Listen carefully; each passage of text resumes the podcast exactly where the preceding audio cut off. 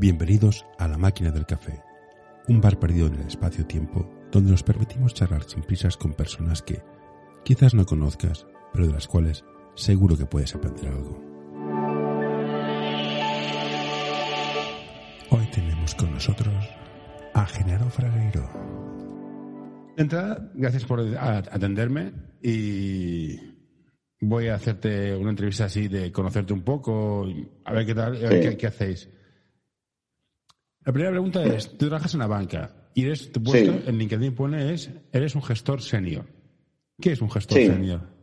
Bueno, un gestor senior eh, no es otra cosa que, que al final una persona que lleva un montón de años trabajando en lo mismo y, bueno, con cierta, con cierta experiencia, ¿no? Es decir, un, un, gestor junior pues puede ser una persona que es, pues lleva tres o cuatro años, yo llevo 20 años trabajando en, en, el mundo de la banca y en el mundo de las empresas. Por eso poner el tema de gestor senior de, de, sí, pero, de banca de empresas.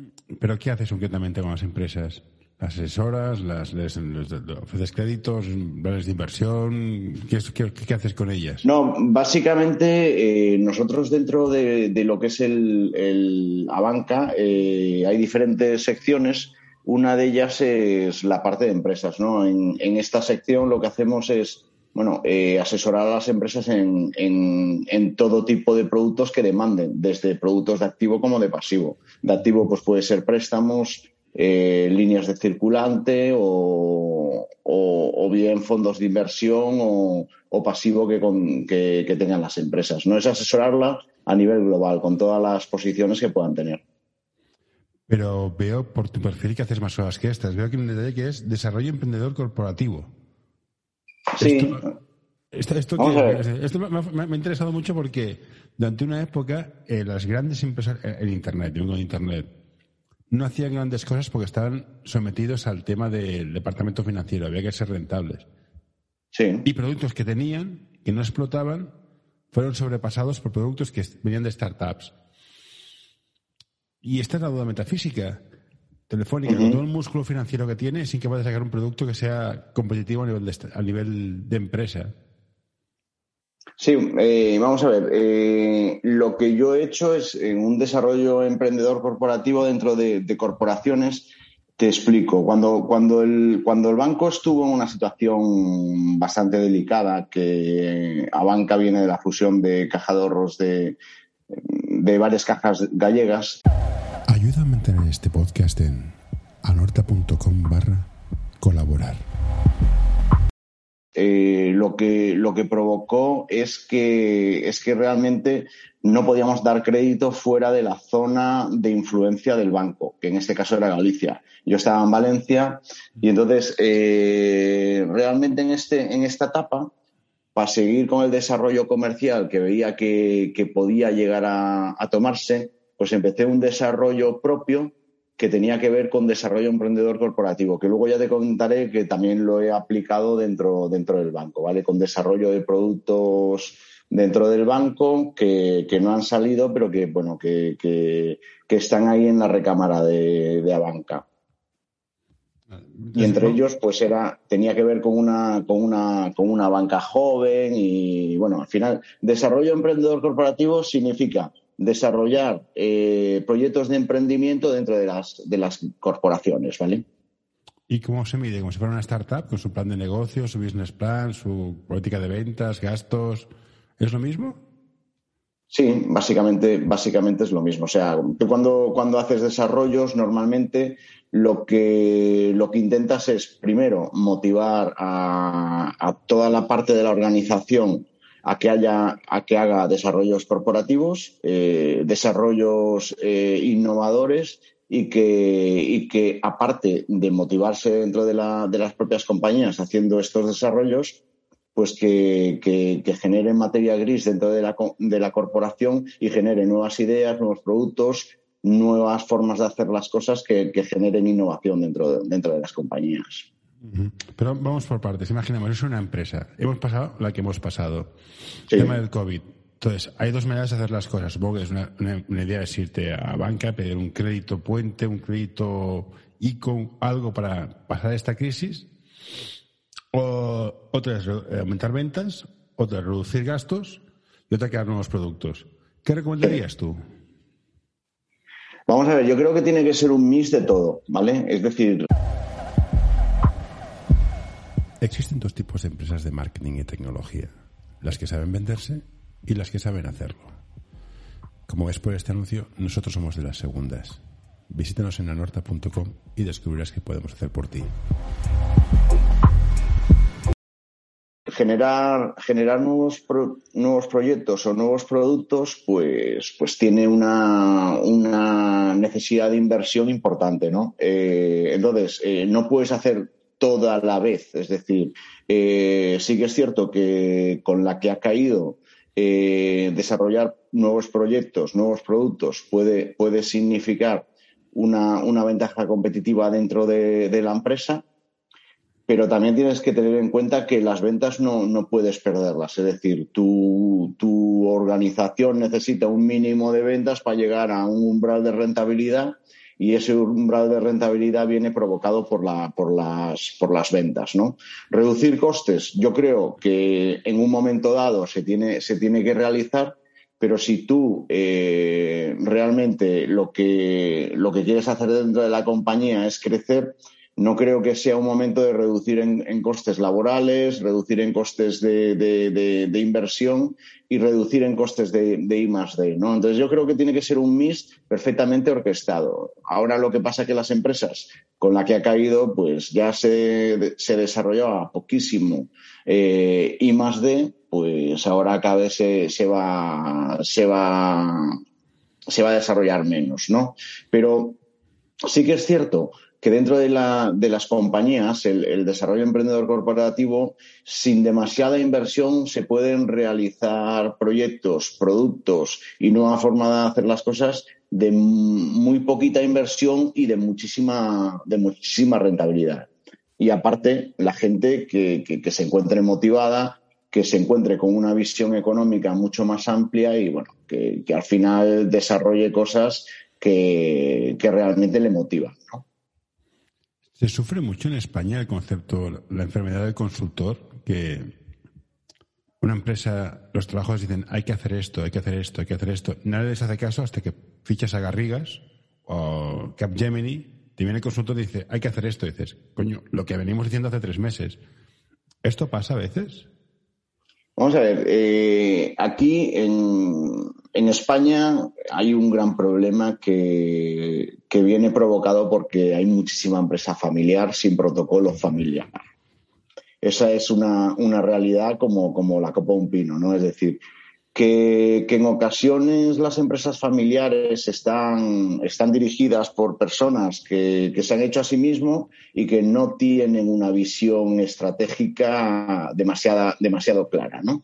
Luego viene el, papel del consultor. El consultor al final eh, lo que te viene a decir es en muchos casos la tendencia de los mercados. Es decir, no, no te va a dar la piedra filosofal dentro de tu mercado, sino que te va a marcar un poco la tendencia. Entonces ellos actúan como consejero delegado que te abre los ojos y te hace ver. ¿Eso para las empresas familiares es positivo? Sí, es muy positivo pero que en muchos casos mm, yo lo que veo de, los consultores, de cómo se hacen las cosas y demás, al final es un poco más de lo mismo y yo creo que tiene que, generar caldo de cultivo dentro de la compañía que realmente eh, genere tendencias y eso hará que la empresa sea líder. El, seguir eh, desarrollando con consultores las cosas yo creo que no va, va a generar caldo de cultivo en España potente y que, y que, que sea transgresor y que genere empresas eh, a nivel mundial potentes. Una cosa que es cierto es en España creo que el noventa y pico por ciento son pymes, son empresas pequeñas que tienen que ser familiares. Eh, la transición del fundador a los herederos es muy complicada. ¿Tú qué recomendarías para estos temas?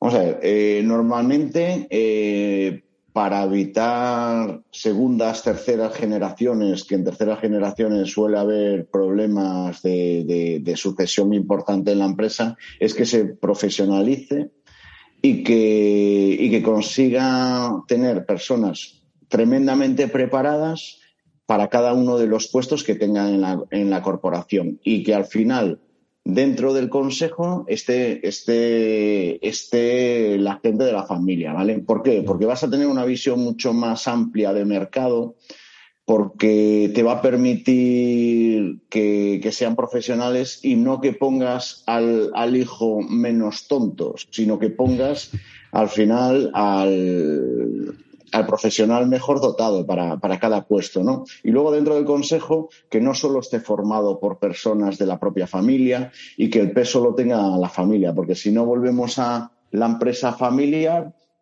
que hemos hecho el consejo para que todos los hijos estén cobrando su, su parte de consejeros y que al final no se establezcan líneas a seguir dentro de, la compañía que, que puedan tener ventajas competitivas a nivel mercado, ¿no? Eso en una, en una pequeña empresa se tiene que hacer muy pequeño, es decir, no puedes hacer un consejo grande para una compañía que facture dos millones, tienes que ir en, en, función de, la sintonía que tengan, que tenga, que tenga en el mercado, que tenga cabida y que, y que permita eh, mantenerse la empresa, pero teniendo personas profesionales y que establezcas un protocolo familiar para que no puedan entrar toda la gente de la familia, porque al final nos encontramos con, con pymes donde trabajan el, el 60% de los trabajadores es el primo del tío, el no sé, y al final, al final es una empresa pues que, que no está a la altura del mercado. Yo lo que he visto es empresas que están creciendo y llegan a un límite, son de 45 trabajadores que dicen, bueno, aquí me paro. Ponen el freno y dicen, yo no quiero más, porque el salto es complicado. ¿Es cierto o es miedo a crecer? Vamos a ver, eh, una compañía que se ponga un tope en crecimiento. Eh, el ejemplo era una persona que tenía, debía tener 60 años y estaba cerca. ¿Sabes qué? Me mantengo, yo llego a la jubilación, me jubilo y aquí carré otro. Pero eso es.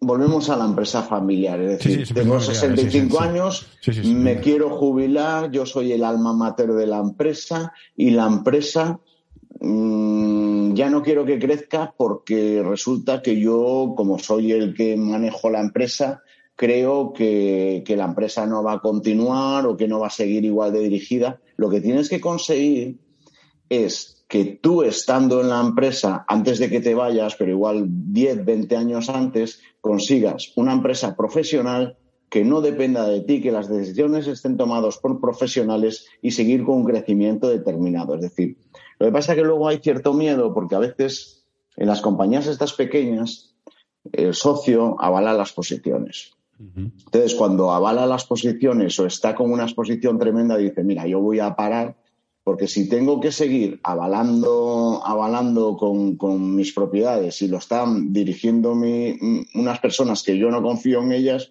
pues puedo perder todo lo poquito que he ganado mientras he sido empresario o todo lo mucho que he ganado, ¿no? Entonces, yo creo que el crecimiento eh, en las compañías genera empleo, genera capacidad de crecimiento y, creo que, vamos, que, en las compañías se llegará a un punto en, donde tienes que, definirte eh, con que ya no continúo porque tengo 65 años, has hecho muy malos deberes. Sí, probablemente. ¿Nos falta formación empresarial para que la gente quiera seguir o planee mejor la, el de una empresa? ¿Falta formación o lo que falta es talento?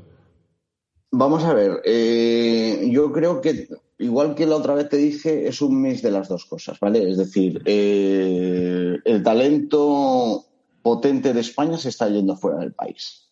Esa es una realidad. Es decir, al final, eh, la gente, la gente joven nosotros hicimos un estudio de mercado muy potente para, todo, lo de la banca joven dentro, del banco. Y, me puse al día con, la gente joven, ¿vale? Ahora mismo hay un, paro juvenil de en torno a un 45%. Es decir, de menos de 25 años hay un 45% de personas que quieren trabajar que no encuentran trabajo. Entonces, realmente eh, estamos infravalorando el talento de decir, no, es que como es joven, pues, pues no voy a, no voy a invertir en él, no voy a, no voy a, no voy a invertir en el propio talento. La gente se acaba yendo fuera y los que se van fuera son los mejores. Con lo cual, al final lo que nos quedamos es de lo poco que queda, lo menos talentoso. ¿Que se necesita formación? Bueno, yo creo que, yo creo que para, para, para poder tener una visión de mercado eh, potente, para tener, para tener pues personas que estén totalmente, totalmente en posición de tomar decisiones potentes, necesitan como poco hacer un, un MBA eh, donde tengan una visión global, ¿vale? O sea, al final, ¿y dónde están los mejores MBAs?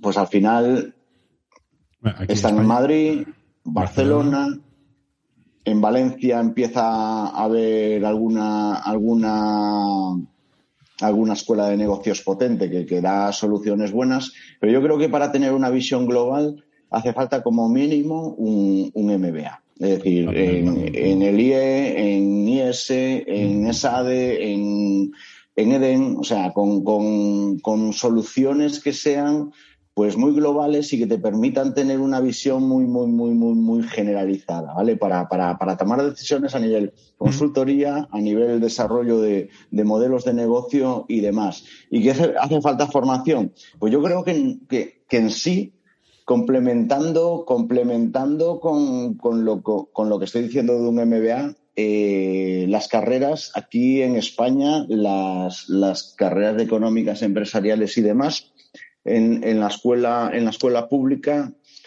pues por lo menos cuando yo estudiaba no tenían demasiado valor. Es decir, no te enseñaban lo que era realmente la vida empresarial y un poco el desarrollo empresarial en general.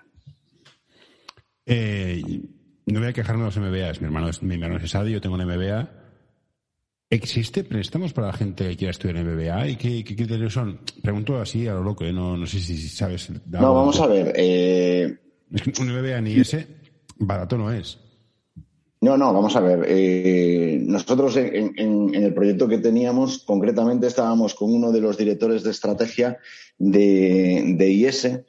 Yo aprendí muchísimo con él y, y yo, por ejemplo, yo hice un máster en creación de empresas innovadoras que me tuve, me tuve que buscar las castañas porque yo no tenía dinero y busqué un, un MBA que era gratuito. Es decir, al final, si la gente tiene inquietud, va a conseguir, va a conseguir las soluciones en cada momento, incluso no teniendo dinero. ¿Que hay soluciones financieras para, para la gente que, que empieza? pues la verdad que la banca no ha sabido buscar ese, ese, ese, punto de, ese punto de encuentro, ¿no? Sí que se financia, pero se financia con garantía de los padres y demás, cuando realmente lo que debería haber en el mercado, y esto lo, desarrollamos nosotros en nuestro modelo de banca joven, lo que pasa que al final, mm, ahora mismo lo que prima es la rentabilidad muy a corto plazo, no se ve con una visión más a largo plazo, son préstamos con carencia y que luego los propios estudiantes los puedan devolver cuando, cuando están trabajando. Eh, evidentemente son, son costosísimos los, los másteres buenos, pero, pero hay alternativas que la gente se busca, se busca lo necesario para, para poder hacerlos, o bien con ayuda de los padres, o porque evidentemente eh, un estudiante cuando empieza un proyecto de esos de, de MBA no, desgraciadamente no tiene ingresos, ¿no? Entonces, pues es, ya partes de, de, una base que lo primero que quiere el banco es que tenga ingresos, ¿no? Y a partir de que tenga ingresos, que, que, pueda devolver el préstamo. Y entonces, pues, pues volvemos a fórmulas como, como, como la, la, ya quebrada de, de, Wall Street, que hizo mucho daño en el mercado, que la gente estudiaba inglés y le daba préstamos y luego al final eran ventas piramidales que, que, que, los modelos no, no funcionaron, ¿no? Como ahora ha pasado con, la, con, con una compañía dental y, y, temas de financiación de consumo que son tremendamente, tremendamente frágiles porque son o ventas piramidales o, bueno, eh, basados en unos modelos de negocio que, que, van variando y que no se adaptan al mercado. Yo me quedo con un concepto que me has dado que es para mí es clave, es quien tiene hambre le costará más esfuerzo o menos, depende de dónde salga, pero quien tiene hambre lo consigue. Estoy totalmente de acuerdo. Pero me ha repetido varias veces el concepto de banca joven. ¿Qué es lo que pretendíais hacer con la banca joven? Porque hay una revolución con el tema del fintech y todas estas cosas que creo que es muy discutible el criterio que se aplique, porque un banco está sometido a una regulación horrorosa y las fintech van a su bola. Que bueno, no sé qué opinión tienes, pero empecemos por la banca joven. ¿Qué es la banca joven para ti? Vamos a ver, eh, nosotros, eh, cuando desarrollamos el modelo de banca joven, hicimos un, espectro de todos los posibles negocios. Al final, lo que nos dieron un mapa es hacer un producto nuevo que vosotros creáis necesario y que, y que, y que pueda ser interesante para el banco. ¿no? Nosotros ahí lo que desarrollamos es, es una, una, una banca joven que estaba orientada a perfiles de personas que tenían desde 17 a 35 años, con todo el espectro de productos que nosotros encontramos interesantes para este tipo de, perfiles, ¿no? Desde una tarjeta gamer que permitía pues desde, desde, comprar, desde comprar dinero a través de, de las plataformas como PlayStation, como, como, cualquier tipo de plataforma que está ahora mismo utilizando la gente, que podía comprar Fortnite, que pudiera comprar cualquier tipo de cualquier tipo de, de, de pues una tarjeta monedero, ¿no? Uh -huh. Que se permitiera eh, cargar por parte de los padres, dando las pagas y demás, ¿vale? Que al final pero desde eso a cualquier tipo de producto que pudieran demandar los jóvenes, ¿no? Detectamos que, por ejemplo, el crowdlending podía llegar a funcionar, el crowdfunding que podía llegar a funcionar y una serie de productos que, que daban una frescura y, una captación de clientes muy barata y que, y que permitía al final tener, tener pues, eh, una masa de clientes importante para ofrecerle otros productos e ir captando desde las franjas más jóvenes uh -huh. que nosotros entendíamos que, que, podía, que podía ser fácilmente. Hoy quiero recomendarte este podcast. El alma del juego by Soul Basketball, el podcast en el que charlaremos con personajes del mundo del básquet con diversidad de carreras, funciones y experiencias para que nos acerquen al alma de nuestro deporte, el baloncesto.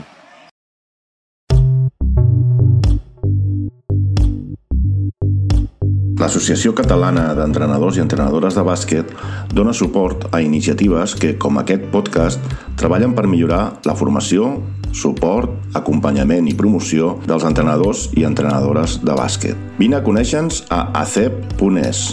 Som com tu.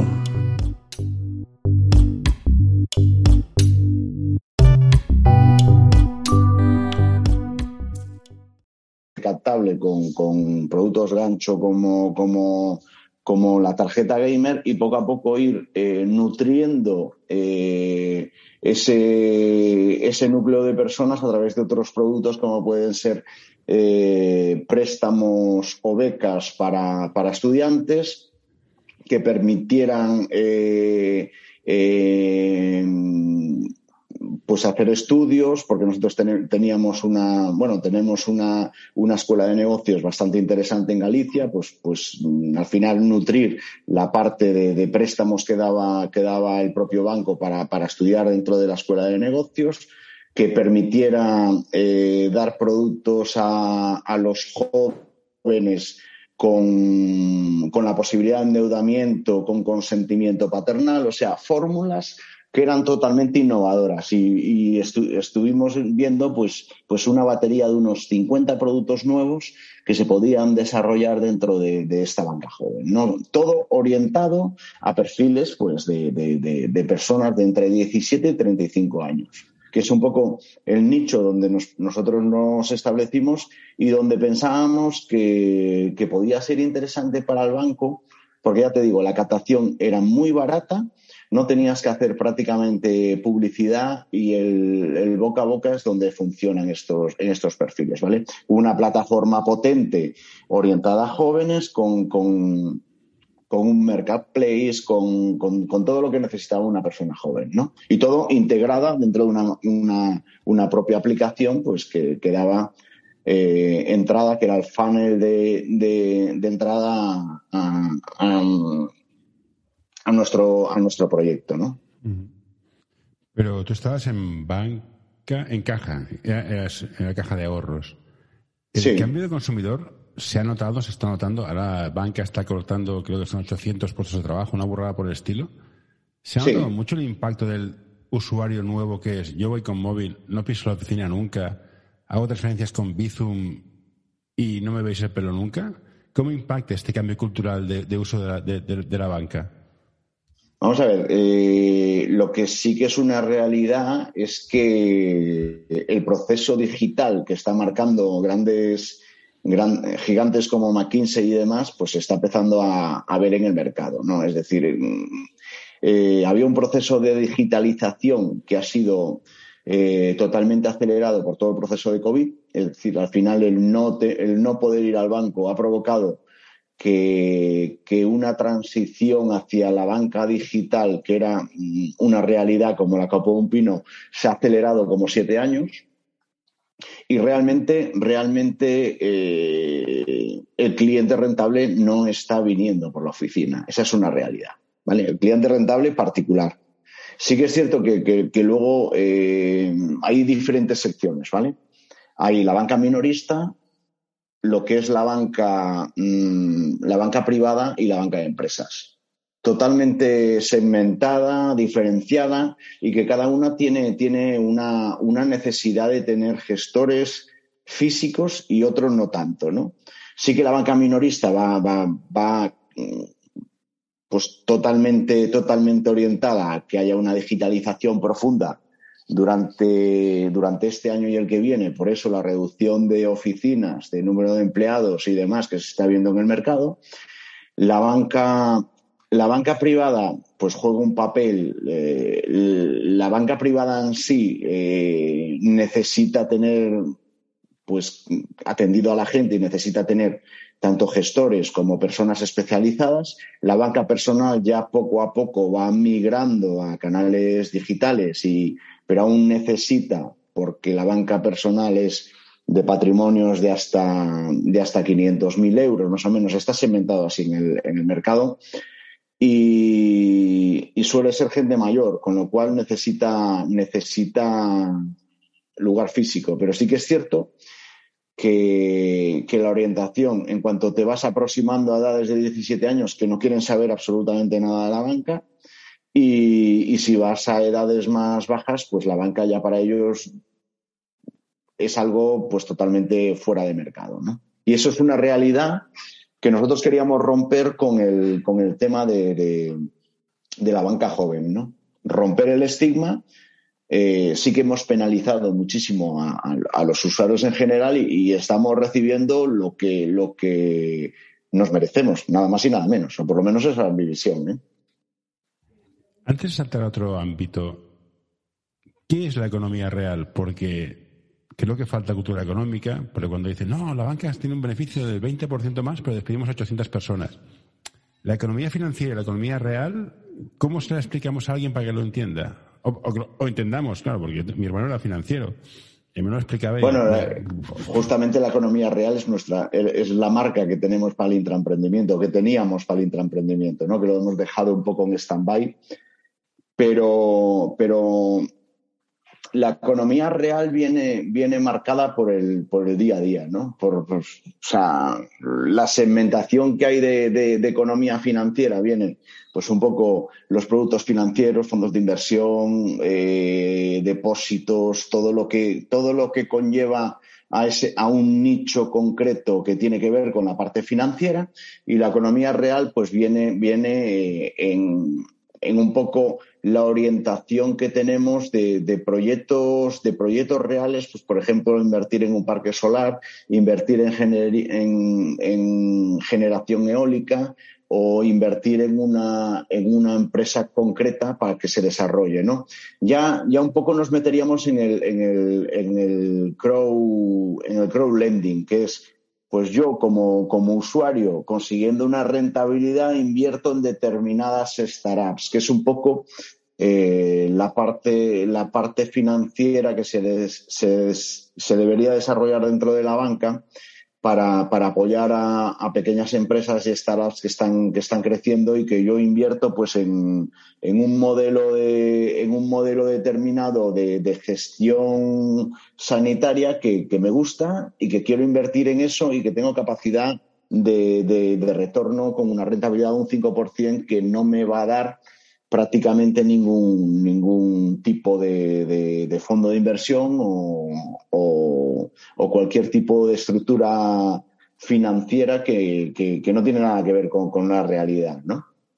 Y un poco, el crowdlending yo creo que es un, nosotros lo estuvimos viendo cuando, cuando hicimos la banca joven y había, había un compañero que, que, estaba muy metido en el tema, que estaba dentro del grupo, que formábamos cuatro personas que estábamos desarrollando los productos y que, y que tenía muy claro que el crowdlending, el crecimiento que tuvo en Estados Unidos, que tiene eh, en Inglaterra y que va a tener en España va a ser, va a ser exponencial. Y, y yo creo que, que un poco eh, el rejuvenecimiento de, de, de los inversores va a dar cabida a eso, es decir, la parte más conservadora la gestión que, va a hacer de su patrimonio va a ser mucho más conservadora, mucho, mucho menos orientada a economía, economía real y cuando empiece, y cuando empieza la gente joven a, apostar, pues ahora ya se ve temas de inversión en criptomonedas, que están yo creo que en una burbuja tremenda y, y que ahora la gente joven está invirtiendo de forma totalmente alocada, pues yo lo veo más orientado a que tú sepas dónde inviertes, con quién inviertes, quién es el gestor dónde inviertes y, un poco eh, con cierto control de la inversión que estás haciendo, ¿no? Aunque sean mil euros, ¿eh? porque es que al final esto se puede, se puede hacer en cachos tan grandes como sea necesario, ¿no? Para, para financiar proyectos que al final van a generar empleo, van a generar innovación en España y el talento va a poder sacar adelante proyectos que si no es de esta forma eh, va a ser muy difícil de financiar ¿no? y que generan una materia gris dentro del país brutal. Y creo que es, que es el futuro de, de, de, España. ¿no? Y una pregunta que tengo, que es muy tonta. ¿eh? Yo, si yo vengo del mundo del marketing, yo estudié una carrera que se llama psicología, que sirve para sentarse y tomar cervezas, es lo que tiene Ay, yo tomo muchas cervezas, ¿eh? También. Hay dos profesiones que me fascinan. Una es el, el, economista, el financiero y el abogado. Cuando una empresa va a, tú, a verte y tú le dices, mira, Pepe, has de hacer esto. ¿Cómo consigues que confíe en ti? Vamos a ver, eh, al final yo creo que, que más que confíe en ti, eh, tú le tienes que dar los tics necesarios para que, para que esa persona, esa empresa, ese inversor o lo que sea, esté totalmente cómodo contigo y, y un poco vea que sabes que le puedes orientar y que no le tienes que orientar hacia determinada posición. Es decir, que tú le des todo el abanico de posibilidades y sea él el que elija cada, cada, cada solución que tú le estás dando. Simplemente informando, informando bien, sabiendo absolutamente eh, todo, el todo el producto o todo lo que tú tienes que vender, pues, pues al final. No estoy muy de acuerdo, ¿eh? Perdona que te lleve la, contraria. Ay, me he bloqueado tú debes ser de los que lo sabe hacer y entonces no te, no te, das cuenta. Yo he visto a gente en acción, gente que es buenísima, pero es incapaz de generar confianza. Y es algo que me interesa, me, interesa desde un punto de vista clínico. Conseguir que la gente confíe en ti me parece, me parece brutal. Pero bueno, a lo mejor puede ser como dices tú. Yo, yo no, yo no, voy a ser quien te No, vamos a ver, eh, que al final no hay ninguna piedra filosofal, ¿eh? Mm, pero si, dices, no. Vamos a ver, si, si yo supiera transmitir lo que me estás preguntando, la, la, potencia de lo que puedes montar es muy gordo. ¿eh? Es decir, o sea, que realmente montas mañana una secta, te coges a 200.000 personas, que es, a mí es una cosa que me, que me fascina. Es decir, eh, no el tema de la secta concretamente, el, el, tema de, de, de, poder transmitir de una forma que la gente, pues, yo creo que va un poco en el tono de voz, cómo lo transmites, el conocimiento. Yo creo que es un compendio de cosas que no sé matizar cuáles son la, lo necesario para que tú totalmente seas una persona donde, donde transmitas una confianza 100%. Vamos, si lo supiera te aseguro que... Harías un libro y te forrarías. es igual que los comerciales. Hay gente que vende y gente que no. Y se sabe en el manual de memoria. Entonces, este, ¿cómo, se hace? Me parece fascinante. Bueno, en todo caso, el tema de las fintech, ¿qué te parece el mundo de las fintech? ¿Creéis que jugáis en desigualdad de condiciones? Eh, ¿O es lo que hay, quejarme no sirve de nada, vamos a seguir trabajando? No, vamos a ver, las, fintech, las fintechs tienen su papel dentro del mercado y es un papel que, a mí me parece que están jugando eh, ahora mismo en, superioridad. Te explico. Ahora mismo la banca tiene, tiene una estructura pesadísima, eh, no es nativa digital y, realmente tiene una, una, visión dentro del mercado muy negativa. Es decir, que la gente pues, pues aborrece ya prácticamente a los bancos. ¿vale? Si eso lo comparas con una fintech, eh, no tiene estructura, es nativa digital y, la gente quiere las fintechs, ¿vale? Es decir, eh, ahora mismo el, posicionamiento de las fintechs es muy positivo, pero también eh, ahora los bancos han dado cuenta de, esta circunstancia y lo que están invirtiendo son en fintechs. Es decir, pues oye, eh, si realmente hay una empresa que, tiene una cartera de fondos determinada, que ha estado vendiendo eh, por su persuasión, por su capacidad de, lo que decíamos antes, ¿no? Capacidad de convencimiento, que es muy difícil, sin ninguna estructura, tiene una cartera de fondos de, de 100 millones de euros, con una estructura como la de un banco, pues le permitiría pues, pues, pues vender muchísimo más, ¿no? Que es lo que piensa, lo que piensan los bancos. Yo creo que hay un error ahí, es decir, yo creo que las fintechs se tendrían que desarrollar desde dentro, no dejar que funcionaran mm. y luego meterlas dentro del banco y meterlas dentro de la estructura y, y demás. Yo creo que se deberían desarrollar por los propios profesionales de banca eh, que le dejaran total libertad para, para, poderlas desarrollar y que, y que luego serían mucho más baratas. Porque realmente si inviertes al contrario, pues eh, significaría que, te costarían mucho más, que luego introducirlas sería mucho más, más difícil y luego el, el, valor que aporta introduciéndolas dentro del banco, dentro de la estructura, pues tampoco lo veo, lo veo adecuado. Yo creo que es una salida pero, pero bueno, mm, las fintechs sí que es cierto. Vamos a ver, aquí mm, el papel que tiene la banca o la dificultad que va a tener es cuando gigantes como Apple, gigantes como Google o gigantes como, como Amazon empiecen a, desarrollar productos financieros. Entonces sí que ahí, porque Amazon tiene todo el consumo de España prácticamente introducido dentro de su plataforma, podría darle financiación, porque Google conoce el comportamiento de los usuarios de forma brutal y, Apple lo mismo, con un segmento de, personas de, mucho más dinero, se supone, ¿vale? Entonces, realmente la, o sea, yo creo que, que las fintechs tendrán su papel, harán sus cosas mejor o peor, pero, pero el, verdadero, el verdadero problema de la banca viene cuando estos monstruos empiecen a liderar el mercado financiero. estos monstruos cuando quieran tienen el poder predictivo para saber qué va a pasar. O sea, esto va a ser un viaje, va a ser un viaje. Pero pregunta importante, tú eres gallego. ¿Carne o pescado? Pues la verdad que me imagino que me lo estás preguntando desde, desde el punto de vista financiero, ¿no? No, desde el punto de vista de gastronomía. ¿Qué te gusta más? vale, vale, vale. pues carne, carne. Carne, vaya. Por a mí, aunque sea gallego, el marisco no, no es una, no, es una cosa que Yo he estado en Melide y me he puesto ciego a pulpo, vamos, como Dios. No, pero el pulpo no es marisco. Bueno, sale del mar, está mojado. es cefalópodo. El cefalópodo como... Si te gusta este episodio, por favor, deja un comentario o compártelo con tus amigos. Ya sé que es una pesadez y todos lo pedimos, pero ayuda bastante. Cantidades ingentes, ¿eh? o sea, pulpo, eh, calamar, sepia, me encantan. Y el pescado no me gusta tanto. No, la ternera gallega está muy buena, también te lo digo. La de Girona, la de aquí de Cataluña de Girona no está mal, pero bueno, yo tengo sangre, sangre gallega, o sea que también me tira, me tira a la tierra cosa mala. Sí. Vale. Eh, ya para hacer ya el, el cierre, Tú estás en la banca, estás en Galicia, pero para contactar contigo. No, en Galicia no, estoy en Valencia. En Valencia. Paella, sí, sí, sí. paella de toda la vida. totalmente. Yo, llevo aquí 30 años, ¿eh? A pesar de ser gallego. Se vive muy bien en Valencia. Se ve que los últimos 20 años Valencia ha dado un cambio brutal.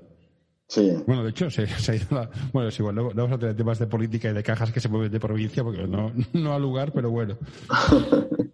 eh, para contactar contigo o que persona esté interesada, puede ir a cualquier sucursal de banca, no hace falta te llame directamente o tiene que usar por ti. no, vamos a ver. Yo no, yo no soy, no soy a banca, es decir, eh, al fin. que vayan a, a, banca y pregunten por el gestor de empresas, me imagino, digo, debe ser, ¿no? Sí, el, tema por, por, cualquier gestor de empresas o, vamos, eh, dentro de la banca hay excelentes profesionales y pueden preguntar por, por cualquier gestor especialista, le va a atender de forma fenomenal. O sea, hay muy buenos profesionales. Y así, y ya te he preguntado antes, ¿qué consejo darías a una empresa a día de hoy? Un consejo, pues que la verdad. Depende del sector también, ¿no? Pero bueno. No, vamos a ver, eh, consejo, poquito consejo puedo darle yo, es decir, yo le puedo ayudar pues en un montón de cosas, pero consejos. Eh, hay que conocer mucho a la empresa, conocer mm. al empresario, saber cómo está situado, consejos así en general es, muy peligroso eh, dar un consejo. Tienes razón, tienes razón. Pero bueno, yo creo que hay que ser positivo, yo creo que es bueno ir a preguntar, nunca se pierde nada. Entonces, a lo mejor hay recursos que, tenéis vosotros que ellos no conocen, créditos, préstamos. Si te gusta este episodio, por favor, deja un comentario o compártelo con tus amigos. Ya sé que es una pesadez y todos lo pedimos, pero ayuda bastante. Pues, opciones. Sí, hay, hay millones de, cosas que se le, se le pueden informar. Es decir, es también ver un poco cómo, cómo está situado en el mercado, de qué forma, porque a nosotros más que, más que ayudarle en, un producto concreto es ver cómo tiene estructurado todo, todo su pool bancario y ver, ver cómo, cómo le podemos ayudar y cómo podemos encontrar productos que igual él no ha pensado que se podían llegar a hacer y que, que pueden ser, pues, de alguna forma diferenciales para, para coger posicionamiento dentro del mercado y, marcar un poco la diferencia ¿no? respecto a sus competidores y pero pero si, si alguna vez tuviera que dar alguna alguna algún consejo pues es que, que oye que sigan trabajando ya no por ellos sino por los empleados y que y que sigan adelante que no que no se dejen que no se dejen pues un poco venir abajo por, por las circunstancias